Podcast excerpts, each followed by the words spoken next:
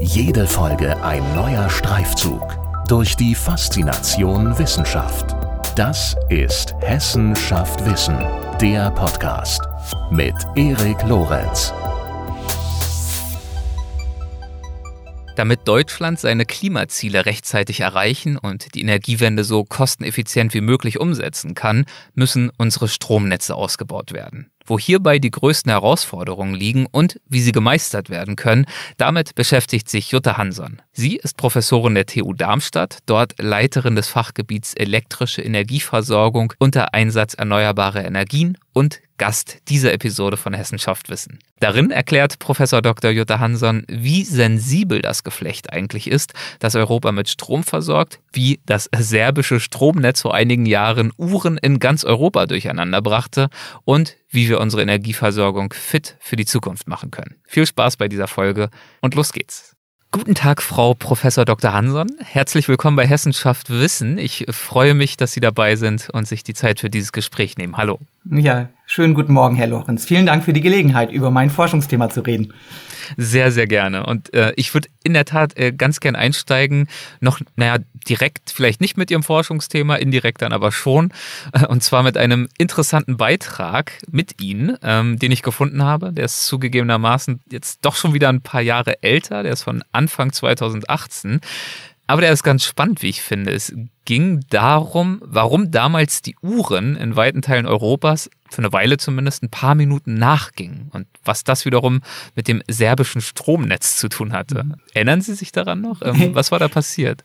Ich erinnere mich genau. Das war eine spannende Zeit. An einem Tag erreichten mich vier Anfragen für Interviews, weil alle ja. wissen wollten, warum gehen unsere Uhren falsch. Es waren aber nur die Uhren, die wir zum Beispiel in der Küche finden, die wir vielleicht noch auf unserem Nachttisch finden, nämlich die alten Radiowecker. Also diese Uhren, die mit der Netzfrequenz synchronisiert werden. Also die sich danach richten, welche Frequenz haben wir im Stromnetz und dementsprechend ist auch dann die Uhrzeit, die angezeigt wird. Und jetzt war ein Fehler aufgetreten aufgetreten im Netz, nämlich es gab ein Land und das war Serbien, die hatten die benötigte Energie nicht zur Verfügung gestellt, also man hatte sich nicht an Absprachen gehalten und schon gingen in ganz Europa die Uhren falsch. Und das war ein, eine tolle Geschichte und zeigt, wie sensibel das Netz dann auch wirklich ist aber nur für mich äh, zum Verständnis als äh, Fachfremder. Das Stromnetz ist ja idealerweise äh, stabil. Wie richten sich dann die Uhren nach diesem Netz, wenn es eigentlich ja immer gleichbleibend ist? Eigentlich ist es immer gleichbleibend. Wir haben eine konstante Frequenz. Also Sie kennen den Ausdruck 50 Hertz, 50 genau. Schwingungen pro Sekunde. Und man misst jetzt einfach jedes Mal, wann geht denn jetzt die, der Strom oder die Spannung durch den Nullpunkt. Wann habe mhm. ich den Wert Null? Und wenn ich diese Zeit ermisse, hab, messe, habe ich eine konstante Zeit. Damit könnte ich jede Uhr synchronisieren und die Uhr würde richtig gehen. Wir hatten jetzt aber über einen längeren Zeitraum nicht konstant 50 Hertz, so wie es auch in Wirklichkeit ist. Nämlich die Frequenz ist nie exakt exakt 50 Hertz, aber sie wird immer wieder angepasst und zwar mit bestimmten Energiemengen. Und da gibt es Zuständigkeiten. Serbien war dran, die Energie nachzuliefern und hat es nicht getan. Und so hatten wir über eine längere Zeit eine Abweichung, die nicht ausgeglichen wurde. Und diese Abweichung, die haben sie dann bei sich auf der Uhr gesehen. Und ich glaube, es waren damals sogar sechs oder sieben Minuten, die, oh, ist die schon Uhren, einiges. Ja, und ich gebe zu, ich habe einfach gesehen, die Uhr weicht ab. Na ja, die Uhr ist ja auch schon alt. Ich habe einfach nachgestellt. Ich habe damals nicht darauf reagiert, dass es sich um eine Änderung im Netz handeln könnte. Was hat dieser Zwischenfall gezeigt? Äh, haben wir daraus irgendwas lernen können? Oder äh, war einfach nur irgendwas im Argen im serbischen Stromnetz und das wurde dann behoben und damit hat sich die Angelegenheit? Wir haben wieder mal fürs Leben gelernt, nämlich man sollte sich an Absprachen halten. Das ist auf jeden Fall die eine, die eher politisch motiviert ist. Aber für mich hat es gezeigt, technisch, wie sensibel doch unser Netz ist und auch wie abhängig wir von diesem Energieversorgungsnetz sind. Wir setzen dieses einfach immer als selbstverständlich voraus aus. Die haben eben gleich gesagt, wir gehen immer von einer Frequenz, von einer konstanten Frequenz aus. Nee, es ist keine Selbstverständlichkeit, es steckt mhm. viel Arbeit dahinter. Sie haben gerade gesagt, dass äh, dieser Fall gezeigt hat, wie sensibel dieses Geflecht doch ist, dieses Geflecht, das Europa mit Strom versorgt. Und das war damals so, 2018, das ist, glaube ich, auch noch heute so. Also ich erinnere mich zumindest, ich meine, es war Anfang 2021, als ich in den Medien wahrgenommen habe, dass es da auch so eine Art beinahe Blackout gab.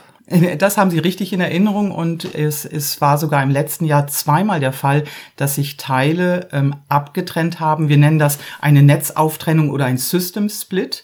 Mhm. Aber ähm, es zeigt für mich immer, klar, ich bin der Optimist, dass nämlich die Netzbetreiber hervorragende Arbeit geleistet haben. Nämlich es ist nicht zum Blackout gekommen, sondern man hat es geschafft, das Netz in einen stabilen Zustand zu bringen als Teilnetz und diese dann später auch wieder zusammenzuschalten. Also der, äh, der befürchtete Blackout ist ausgeblieben. Ähm, wir ändern die Erzeugungsstruktur bei uns im elektrischen Energieversorgungsnetz. Und das heißt nicht nur, dass wir konventionelle Kraftwerke austauschen gegen erneuerbare. Viele haben ja die Vorstellung, und dann machen, bauen wir noch ein bisschen Netz dazu und dann passt das wieder. Das, mhm. was da passiert, ist ein bisschen größer. Nämlich, ähm, es führt dazu, dass wir ein weicheres Netz haben und ein schnelleres Netz. Das kann ich gerne begründen. Und zwar, ähm, wenn Sie sich ein konventionelles Kraftwerk vorstellen, dann sehen Sie vielleicht diese große Kraftwerkshalle vor sich, da wo eine riesige Maschine auf einer Welle rotiert diese Maschine hat eine Trägheit. Und diese Trägheit ist etwas, was wir im persönlichen Leben nicht so dolle finden, aber für das Netz, mit dieser Trägheit arbeiten wir. Und zwar nutzen wir diese Zeit, dieser, die sich, die, die es braucht, dass die Maschine seinen Zustand ändert, um schon Gegenmaßnahmen zu treffen. Die neuen okay. Energien. Nur ganz kurz zum Verständnis, mhm. also weil der Begriff ist mir in der Vorbereitung des Öfteren auch begegnet, diese Trägheit, die mhm. beschreibt also quasi das Momentum, wenn das einmal aufgebaut ist, äh, bei dieser mhm. Rolle im Kraftwerk, im traditionellen Kohlekraftwerk zum Beispiel, dass selbst wenn jetzt irgendwie der Impuls plötzlich fehlt, diese Rolle sich weiterdreht und damit eben noch weiter auch Energie produzieren kann. Und das ist jetzt ähm, Stichwort Energiewende oder Energietransformation dann wahrscheinlich jetzt nicht mehr so ohne weiteres der Fall. Äh, genau, und zwar das, was Sie als Momentum beschrieben haben. Die Maschinen reagieren auf eine Frequenzabweichung. Und da ist sie wieder, mhm. unsere Frequenz, die wir ganz am Anfang hatten. Ja. Nämlich wir brauchen zu jedem Moment ein, ein Gleichgewicht zwischen erzeugter Leistung und abgenommener Leistung. Und da sich die Leistung, die wir abnehmen, ständig ändert, haben wir auch ständig kleine Änderungen in der Frequenz, von der ich gesprochen habe. Die Maschinen reagieren genau auf diese Frequenzabweichung, aber also auf ein Ungleichgewicht äh, zwischen Erzeugung und Verbrauch und das genau in die richtige Richtung. Es ist also eine per se gutartige Maschine, eine gute Eigenschaft dieser Maschine im Kraftwerk. Und jetzt verlieren wir unsere konventionellen Kraftwerke. Wir äh, steigen aus der Kernenergie aus. Wir wollen den Kohleausstieg und den auch noch beschleunigt. Und es bleiben übrig ähm, zum Beispiel Photovoltaikanlagen. Dass die keine rotierende Masse haben, das sehen wir sofort. Und das heißt, das wir, weiß selbst ich, genau. genau. Und wir müssen dieser Photovoltaikanlage jetzt beibringen, wie sie auf eine Frequenzabweichung zu reagieren hat, damit wir das Netz weiterhin stabil halten können und damit wir auch diesen Abgleich hinbekommen zwischen Erzeugung und Verbrauch. Und das ist die große Herausforderung. Und Photovoltaik ist nur eine der Erneuerbaren. Wir haben Windenergieanlagen und auch von diesen haben viele eine Trägheit, die sich hinter einer Technik versteckt, nämlich hinter einem Umrichter. Also das heißt, es geht da noch über einen Gleichstrom- oder Gleichspannungszwischenkreis. Also auch mhm. diese Trägheit haben wir nicht mehr. Und deshalb sage ich, das Netz wird schneller, die Trägheit fehlt und wir müssen schneller reagieren und wir müssen uns neue Mechanismen überlegen, wie wir das Netz stabil halten, nämlich das Gleichgewicht wiederherstellen und äh, dass sich dieses Gleichgewicht zu halten lohnt und eben solche beinahe Blackouts äh, unbedingt zu vermeiden sind, ist heute, glaube ich, im 21. Jahrhundert auch jedem und jeder klar, dass das äh, Strom ist natürlich äh, schon längst nicht mehr nur dafür da, dass das Licht nicht ausgeht oder die Kaffeemaschine dann äh, bestenfalls nicht funktioniert, sondern äh, Strom ist ja, ich habe es irgendwo gelesen, der Treibstoff des 21. Jahrhunderts. Heizungsanlagen, Telefonie, Internetverbindungen, E-Autos. Also wir sind einfach von vorne bis hinten in unserem Alltag von diesem Strom abhängig. Und ähm, nun ist es ja so, äh, Stichwort Energiewende haben Sie ja schon angesprochen, dass Deutschland sich bis zum Jahr 2030 als äh, Klimaschutzziel gesetzt hat, die Emissionen von Treibhausgasen um mindestens 55 Prozent äh, zu senken gegenüber den Werten von 1990. Und bis 2050 ist das Ziel ja die Klimaneutralität. Das heißt, diese erheblichen Maßnahmen, diese äh, Stromproduktion umzustrukturieren, wie Sie es ja gerade auch schon beschrieben haben, die wir sind mittendrin und das wird auch noch weitergehen. Und deswegen werden Sie auf der Website Ihres Fachgebiets, äh, das nennt sich elektrische Energieversorgung unter Einsatz erneuerbarer Energien, Sie leiten dieses Fachgebiet, äh, werden Sie auf der Website auch mit den Worten zitiert, die Erreichung der Klimaziele bedeutet für das elektrische Energieversorgungsnetz einen Paradigmenwechsel. Wie würden Sie denn diesen äh, Paradigmenwechsel charakterisieren? Worin bestehen da grundsätzlich einige der größten technischen Herausforderungen, wenn wir jetzt mal über die Trägheit hinausgehen? Die größten Herausforderungen für diesen Paradigmenwechsel ist die Änderung der Erzeugungsstruktur, die dazu führt, dass wir nicht nur die Trägheit verlieren, sondern auch den Aufbau des Netzes ändern. Wir haben dezentrale Anlagen, viele kleine und diese sind verteilt über das ganze Land. Im Vergleich zu einigen Großkraftwerken, die von mhm. oben, also den größten Spannungsebenen hinaus, die äh, Verbraucher versorgen. Und Sie können sich vorstellen, diese vielen dezentralen Anlagen zu koordinieren, das ist eine ganz neue Aufgabe, die darüber hinausgeht, einfach den Strom über den richtigen Weg zum Verbraucher zu schicken. Das heißt, wir haben an Komplexität gewonnen. Ähm, wir reden immer wieder vom Smart Grid, das heißt nämlich vom intelligenten Netz, nämlich wir wollen nicht nur den Netzausbau haben, nämlich für jede mögliche Kombination von erneuerbaren Anlagen, das passe, also eine Kupferschiene, so dass es uns egal ist, wo der Strom gerade lang fließt, sondern wir wollen das natürlich auch ähm, wirtschaftlich erledigen und mhm. nicht unnütz viel Netz. Und dieses Dezentrale ist auf jeden Fall auch ein weiterer Punkt, die Komplexität. Und wenn viele von einem smarten Netz träumen, dann ist es vielleicht doch noch in weiten Teilen Deutschlands so, dass dort erst jemand anrufen muss und Bescheid geben muss, hier ist gerade mal der Strom, wir sagen immer, der Strom ist ausgefallen, der Techniker weiß natürlich, es ist die Spannung. Also das mhm. heißt, wir haben keinen Strom. Und dann hin, hinzukommen zur Intelligenz und alles auch messen zu können, was wir zurzeit gar nicht können, das ist natürlich eine große Aufgabe. Also Komplexität ist auf jeden Fall äh, ein großer Punkt und auch der Leistungstransport Transport an sich. Wir haben eben gesagt, wir hatten es von den höchsten Spannungsebenen, dort speisen wir ein und bringen die Leistung zum Verbraucher. Jetzt haben wir die Leistung quasi in allen Netzen. Diese Netze kannten diese Aufgabe vorher nicht, nämlich Verteilnetze, also das, was wir hier vor Ort in der Stadt und auch zu Hause wiederfinden. Das ist nicht gewohnt, ähm, mit Erzeugungsanlagen umzugehen. Und dann stellt sich die Frage, wie kriegen wir jetzt unser stabiles Netz eigentlich noch oder wie, wie garantieren wir den Betrieb? Also wir brauchen eine Mischung zwischen Netzausbau und auch Intelligenz und Digitalisierung. Und Digitalisierung nicht als Qual, sondern als Freiheitsgrad, nämlich die, die uns ermöglicht, jetzt auch weitere und neue Schritte zu gehen. Ja, ich finde in dieser Antwort, äh, so nachvollziehbar sie auch war, in der Tat merkt man den Komplexitätsgrad. Also zum einen diese Dezentralisierung haben sie ja sehr schön deutlich gemacht. Das äh, vergisst man ja oftmals, dass man tatsächlich nicht einfach nur irgendwelche Kraftwerke jetzt durch äh, Solaranlagen austauscht, sondern dass natürlich diese Solaranlagen Biogasanlagen, Windparks, was es auch ist, sich ja wirklich dezentral durchs ganze Land verteilen. Und dazu kommt ja dann auch noch, dass äh, zum Teil ja die Orte, an denen der Strom aus erneuerbaren Quellen gewonnen wird und die Orte, an denen dann besonders viel Energie verbraucht wird, die ja auch nicht unbedingt identisch sind, sondern ja oftmals auch relativ weit auseinander liegen. Genau. Viele träumen von einer dezentralen Energiewende, nämlich man versorgt sich räumlich, lokal und, und vielleicht auch selber und auch autark. Aber hinzu kommen genau diese Punkte, die Sie beschrieben haben, nämlich wir sind gerade sehr, sehr gut im Offshore-Ausbau, also Windenergie offshore zu nutzen. Dort sind die Volllaststunden, also die Stunden mit Wind, deutlich höher als an Land. Also es ist sehr, sehr rentabel, aber diese Erzeugungsanlagen sind nun mal sehr, sehr weit entfernt vom Verbrauch. Und das ist dann der, die zweite große Bewegung, nämlich jetzt sind wir bei den Stromautobahnen quer durch Deutschland. Also wir brauchen auch diesen großräumigen Ausgleich, nämlich wirklich eine Leitung, die es schafft, den Strom, der in der Nordsee, in der Ostsee erzeugt wurde, in die Mitte Deutschlands oder auch in den Süden zu bringen. Und mhm. diese Technologie, die dort eingesetzt wird, das ist etwas, was wir noch nicht kennen hier in Deutschland, äh, jedenfalls nicht im Synchronnetz. Und zwar, das ist die Hochspannungsgleichstromübertragung. Also mit den ganz normalen Freileitungen, die Sie draußen sehen, bekommen wir das nicht hin, die, äh, die Leistung, die Energie über so große Strecken zu transportieren. Also müssen wir ein neues Mittel wählen und dieses Mittel, ähm, da müssen wir für uns ähm, herausfinden, wie wir die, das am besten betreiben können, wie wir das dimensionieren. Also da gibt es sehr, sehr viele tolle Forschungsfragen. Das heißt, also wir brauchen diese Spezialleitungen, wir brauchen Verteilernetzwerke, haben Sie angesprochen.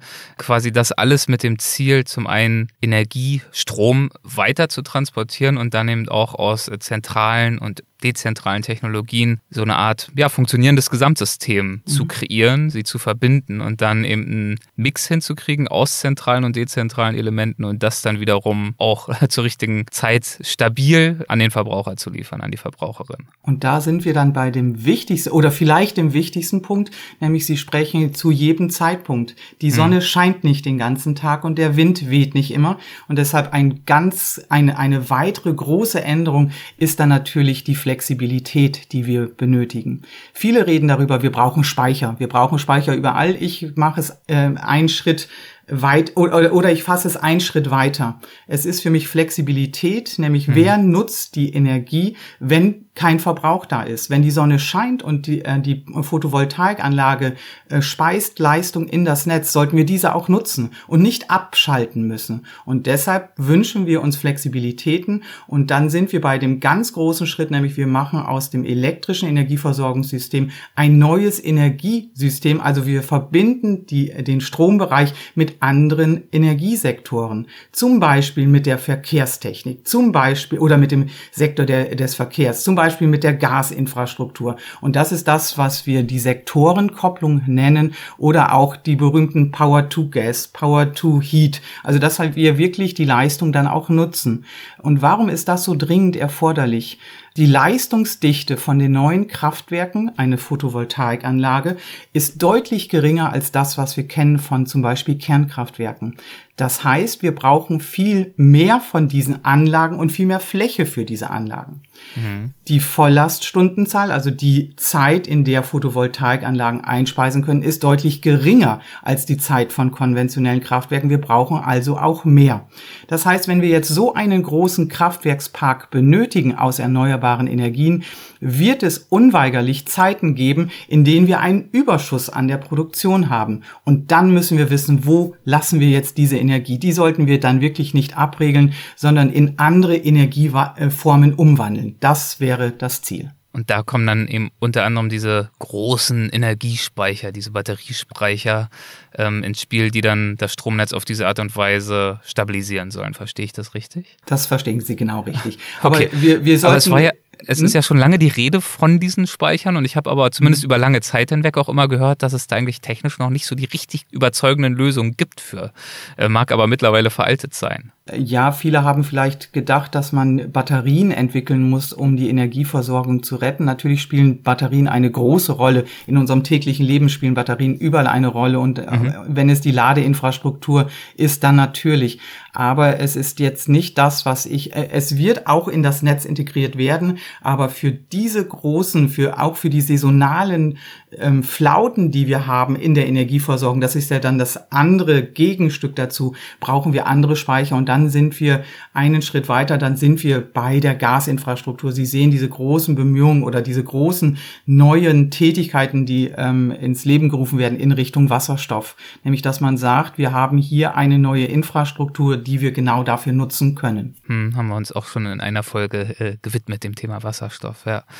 Sie haben vor rund einem Jahr in einem Interview ähm, auf eine weitere Schwierigkeit hingewiesen. Da haben sie gesagt, ich zitiere nochmal, viele wollen Klimaschutz, aber nicht eine 380 Kilovolt Freileitung hinter ihrem Garten. Ähm, wie können wir denn die notwendige Akzeptanz in der Bevölkerung sicherstellen? Auch wenn das vielleicht, äh, weiß ich nicht, können Sie mich auch korrigieren, äh, wahrscheinlich jetzt nicht äh, zu den Kernfragen gehört, mit denen Sie sich wissenschaftlich beschäftigen. Nein, und ich, ähm, die Ingenieure haben dort, glaube ich, auch Lehrgeld bezahlt und gemerkt, dass man da Profis braucht, um mit der Bevölkerung über Akzeptanz, Akzept Stabilität, ich kann das Wort kaum aussprechen, äh, reden. Das ist nicht mein Spezialgebiet. Aber ähm, vielleicht ein Punkt, ähm, der von, den, von technischer Seite angegangen wird, ist natürlich, dass man den Dialog sucht mit der Bevölkerung. Das hilft natürlich auch nicht immer, aber ein großer Schritt war, glaube ich, dass man die Stromautobahnen jetzt auch in Kabeltechnologie ausführen möchte, nämlich Kabel wegen der Sichtbarkeit. Mhm. Ähm, von technischer Seite gibt es keine Notwendigkeit, Kabel einzusetzen. Und es ist vielleicht auch nicht die klügste Idee, eine Kabeltechnologie, die ähm, gerade erst ins Leben gerufen wurde, die noch nicht über Jahre erprobt ist, also die noch nicht gezeigt hat, dass sie auch wirklich über einen längeren Zeitraum den Aufgaben gewachsen ist, für so große Projekte einzusetzen. Also, aber das ist ein Weg, den man gewählt hat und der auch zeigt, dass es, ähm, dass die Bevölkerung dann eher akzeptiert, dass es Stromautobahnen gibt. Es gibt aber auch die Gegenbewegung, die, da bin ich eher der, dabei, die dann sagt, na ja, ein Kabel ins Erdreich zu legen und hier den Wasserhaushalt durcheinander zu bringen, den Erdboden zu erwärmen. Man hat auch trotzdem eine Schneise im Wald. Also es gibt wie immer für beides Argumente. Aber das könnte ein Weg sein in Richtung Akzeptanz. Und wenn wir von Akzeptanz sprechen, wird ja auch des Öfteren gesagt, ja, also die Technik dafür haben wir mittlerweile. Wir brauchen jetzt nur noch die Akzeptanz der Bevölkerung. Mhm. Da haben wir zum Teil auch schon kurz drüber gesprochen. Ist es denn unter technischen Gesichtspunkten mittlerweile tatsächlich so verhältnismäßig einfach? Ist vielleicht das falsche Wort. Sie haben ja schon ausführlich erklärt, dass es eben sehr komplex ist. Aber ist es jedenfalls problemlos realisierbar, was wir da vor uns haben? Sprich, gibt es noch relevante technische Hürden, die wir sozusagen in der Entwicklung, im Ingenieurswesen äh, noch nicht genommen haben, wo wir sozusagen noch dran arbeiten müssen?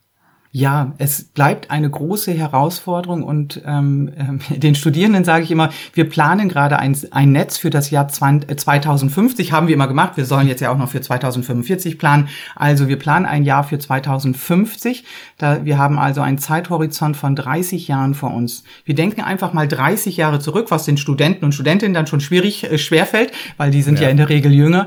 Aber das heißt, welche Technologie stand uns dort zur Verfügung? Und das heißt, diese Riesenschritte, die werden werden natürlich auch kommen und ähm, müssen auch noch kommen. Also das heißt, die Energiewende gibt uns anscheinend immer gerade die Zeit, die wir brauchen. Nämlich Sie haben gesagt, die Speicher werden doch jetzt schon so lange diskutiert, aber sie gibt es ja noch gar nicht. Ja, wir sind jetzt in der Speicherforschung und es ist Gott sei Dank so, dass wir jetzt einen Anteil Erneuerbaren im Netz haben, der uns erlaubt, auch noch diese Forschung weiter voranzutreiben. Und dann erwarte ich aber auch da noch äh, Meilensteine, also weitere Fortschritte in der Technik. Also es ist noch genügend zu erforschen, sonst hätte ich ja morgen nichts mehr zu tun.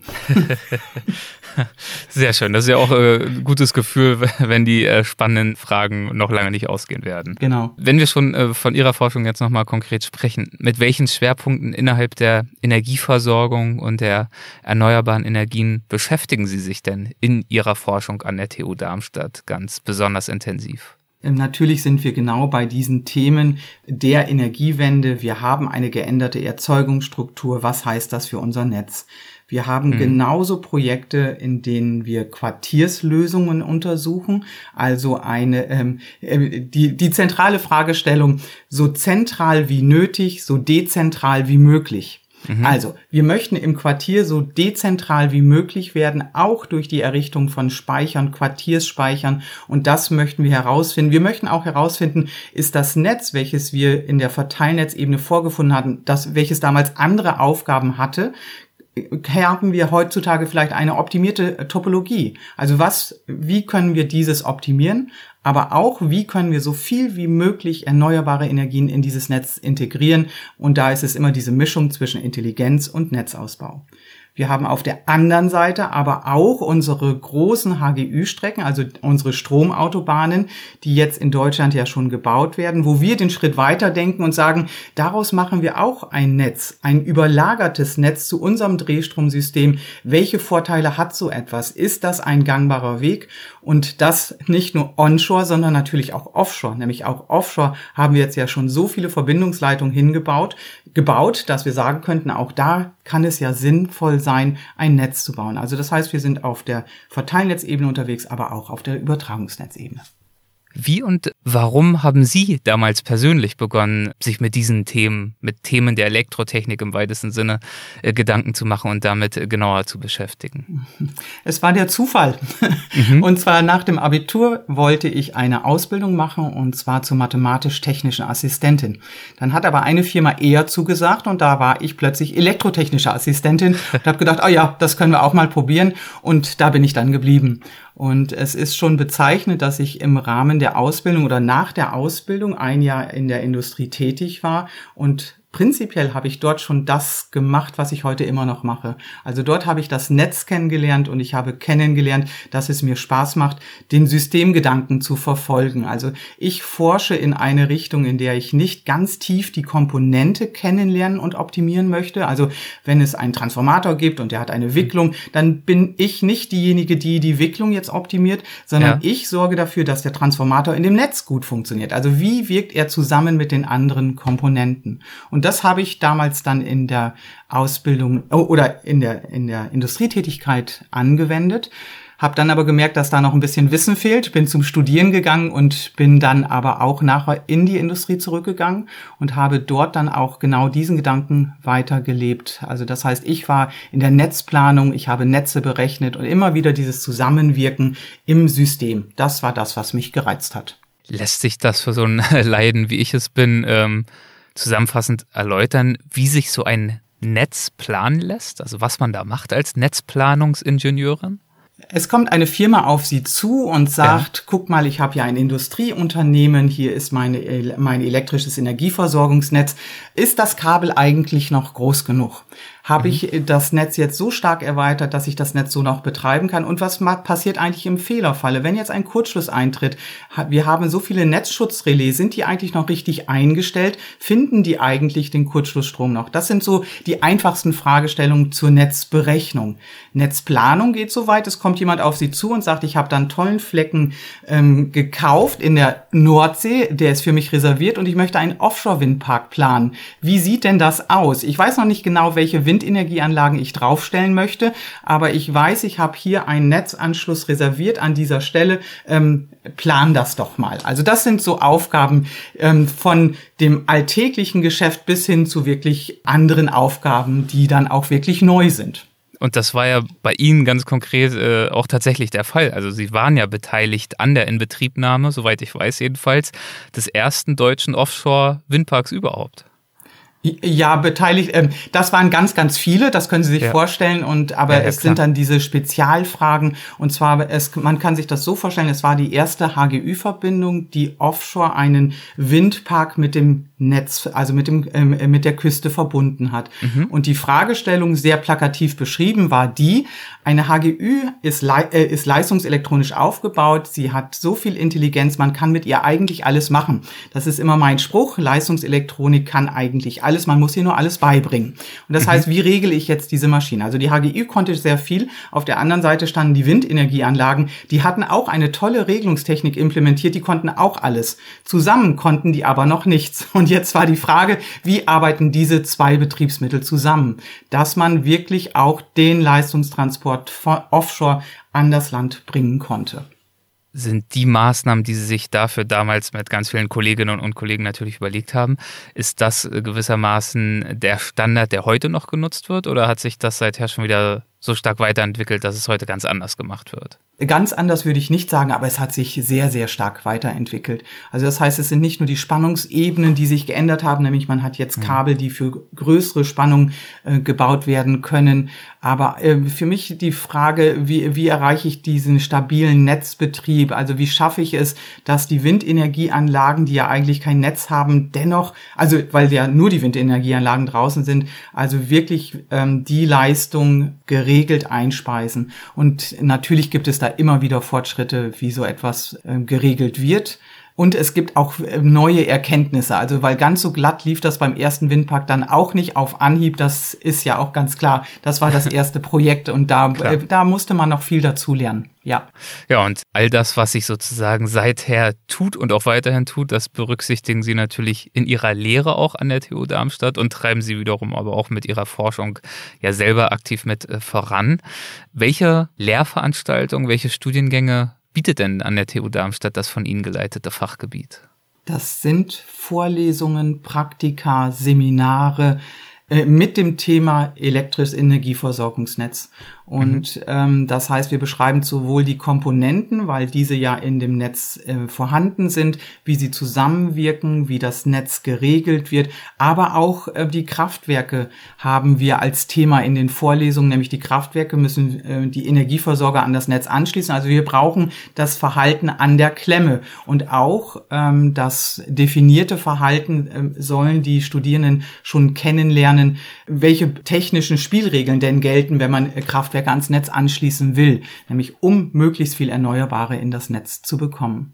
Haben aber auch eine Lehrveranstaltung, aber da habe ich einen Lehrbeauftragten aus der Industrie oder besser gesagt vom Netzbetreiber, der in Richtung Energiewirtschaft den Studierenden beibringt, auf welchen regulierten Markt sie denn in der Wirklichkeit treffen. Denn Technik mhm. ist der eine Part, aber natürlich dann auch die Regularien auf der anderen Seite.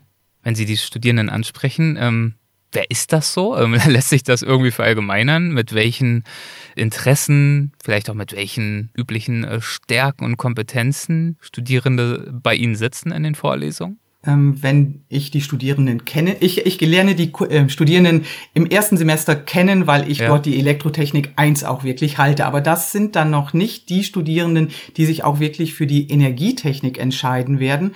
Die äh, zu mir kommen, sind dann schon im höheren Semester, also im vierten oder im sechsten Semester. Und die haben sich dann für eine Vertiefungsrichtung entschieden. Und das ist dann in aller Regel die Energietechnik, aber auch die Automatisierungstechniker, also die Regelungstechniker. Wir haben schon viel über Regelungstechnik geredet. Also von daher ja. logisch, die treffen wir dort auch. Aber auch die Wirtschaftsingenieure und aber auch Studiengänge, das ist dann im noch höheren Semester aus einem interdisziplinären Studiengang unsere Energy Science and Engineering Leute. Also das heißt, dieses Zusammenwirken im elektrischen Energieversorgungsnetz ist natürlich etwas, was viele interessiert und auch gerade Netzausbau ist ein großes Thema und damit auch, weckt es auch das Interesse bei anderen Studiengängen, welches ja. nicht der klassische Elektrotechniker ist. Aber um in diesen Themen äh, zu brillieren, mal unabhängig davon, aus welchem äh, Studiengang äh, die Studierenden jetzt genau kommen, worin muss man da gut sein? Welche Kompetenzen, welche Stärken wären hilfreich, wenn man die mitbringt?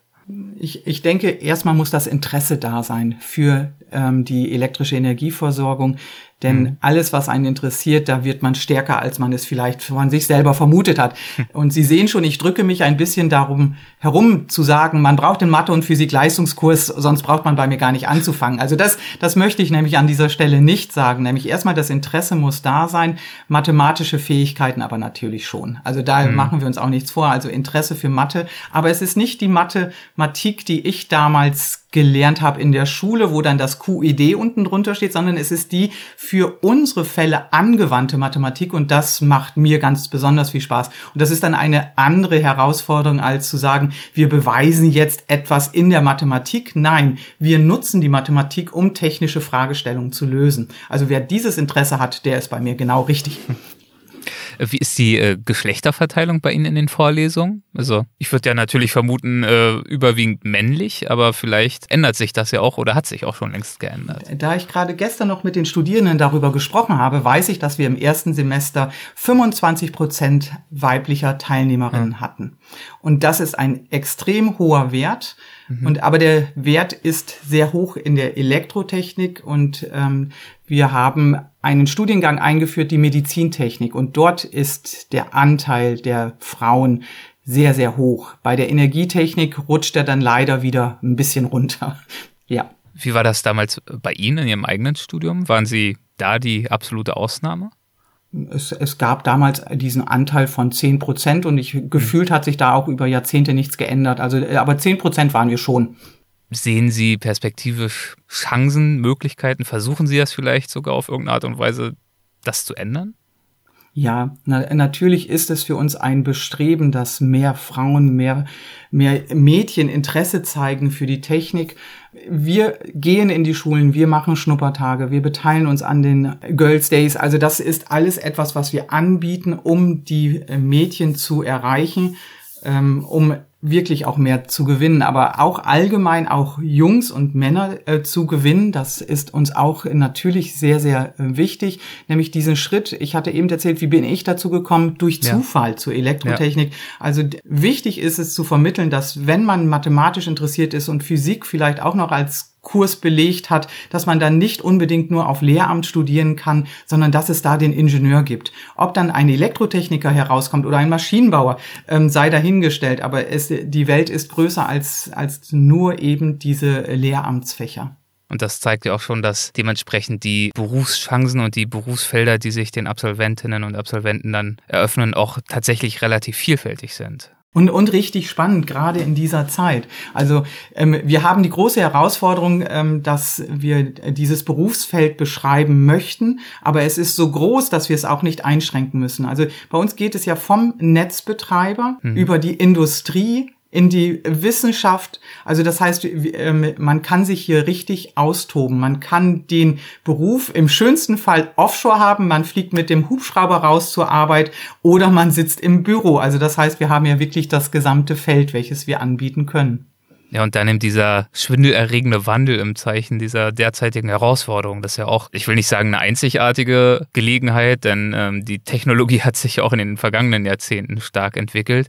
Aber ich meine, sie, ich habe sie ja vorhin selbst zitiert mit dem Begriff des äh, Paradigmenwechsels. Und es deutet ja schon darauf hin, dass es unter diesen Gesichtspunkten schon eine außerordentlich spannende Zeit ist, die uns jetzt bevorsteht. Ja, es ist eine spannende Zeit und sie ist vor allen Dingen auch sehr bestimmt von der Politik. Ja. Wenn Sie an den letzten Koalitionsvertrag denken, schon sind die Spielregeln, die, die Grundfeste, die wir vorher hatten, geändert, nämlich das Jahr 2050 wird zum Jahr 2045, die 55 Prozent werden zu 65 Prozent. Also es hat eine enorme Geschwindigkeit. Sehr schön. Also das äh, Thema bleibt spannend. Ähm, spannend war soweit auch das Gespräch äh, bis hierhin. Ich hätte allerdings noch äh, eine Rubrik auf Lager, die wir immer am Start haben am Ende unserer Folgen. Und das sind die sogenannten Halbsätze. Das heißt, mit Ihrem Einverständnis würde ich Ihnen gern jeweils einen kleinen Halbsatz vorschlagen. Und wir schauen einfach mal, was Ihnen dazu so in den Sinn kommt. Das kann Ihrerseits gern so knapp oder ausführlich sein, wie Sie mögen. Probieren wir es mal. An der Elektrotechnik oder auch der elektrischen Energieversorgung insgesamt begeistert mich die Beschreibung technischer Zusammenhänge über die Mathematik. Eine prägende Erfahrung in meiner Karriere war für mich der Schritt an die Universität. Ich war ja lange in der Industrie und habe hm. dort gearbeitet und dann zurück zur Wissenschaft. Natürlich ist das ein sehr prägendes Ereignis. Ja. Aus welchen Beweggründen haben Sie diese Entscheidung damals getroffen?